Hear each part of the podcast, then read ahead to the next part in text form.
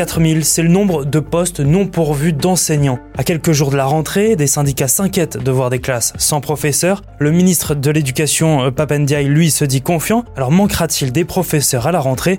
On pose la question à Roselyne Dubois. Chaque jour, je réponds aux questions des téléspectateurs sur BFM TV. Le ministre a promis qu'il y aurait un prof devant chaque classe à la rentrée. Gros défi, gros challenge. Il reste quelques jours euh, pour que le compte soit bon. Et là, on n'y est pas. En fait, l'éducation nationale propose 27 300 postes environ.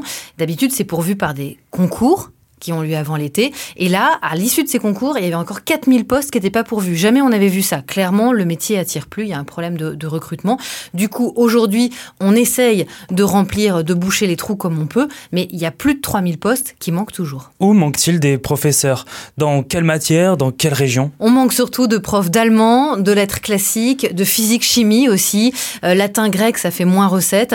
Et clairement, géographiquement, c'est la région parisienne qui est la plus touchée. Académie de Versailles et de Créteil, c'est là où il manque des centaines de postes. Comment est-ce qu'on va faire là dans les prochains jours pour qu'il y ait un professeur dans chaque classe? Alors c'est un peu la panique, hein. il y a des cellules évidemment qui ont été mises en place dans les rectorats euh, concernés bah, pour réussir à boucher les trous, c'est l'expression qui est utilisée par l'éducation parce que là, à moins d'une semaine de la rentrée, on n'a pas le choix. Ce qu'on va chercher, ce sont des contractuels. C'est des remplaçants qui n'ont pas passé le concours d'enseignants, qui sont moins payés, il suffit d'avoir euh, une licence quelle qu'elle soit et on peut être embauché, alors que les enseignants titulaires, eux, ont un CAPES, c'est bac plus 5.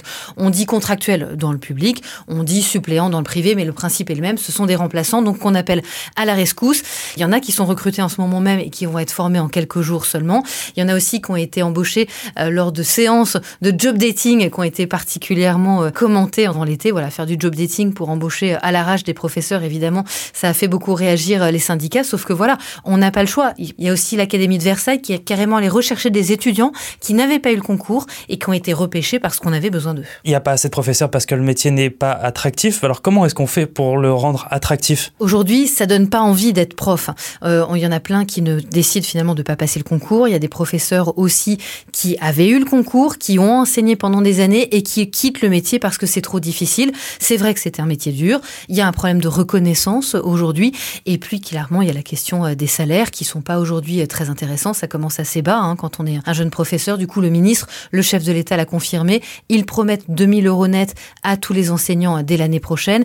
Il va clairement euh, falloir lancer un grand plan de recrutement, rendre le, métier plus attractif avec une formation peut-être différente, embaucher plus tôt, donner davantage de moyens. On sait très bien que les syndicats aussi hein, réclament beaucoup plus de moyens pour avoir, pour pouvoir faire cours correctement. Donc voilà, c'est un chantier à long terme. C'est pas nouveau, hein, ces problèmes de recrutement. Sauf que là, cette année, c'est particulièrement cata. Merci d'avoir écouté ce nouvel épisode de la Question Info. Tous les jours, une nouvelle question et de nouvelles réponses. Vous pouvez nous retrouver sur toutes les plateformes d'écoute. N'hésitez pas à vous abonner. À bientôt. Vous avez aimé écouter la Question Info? Alors découvrez le titre à la une, le nouveau podcast quotidien de BFM TV.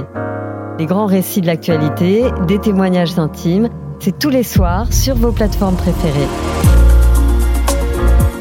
bientôt.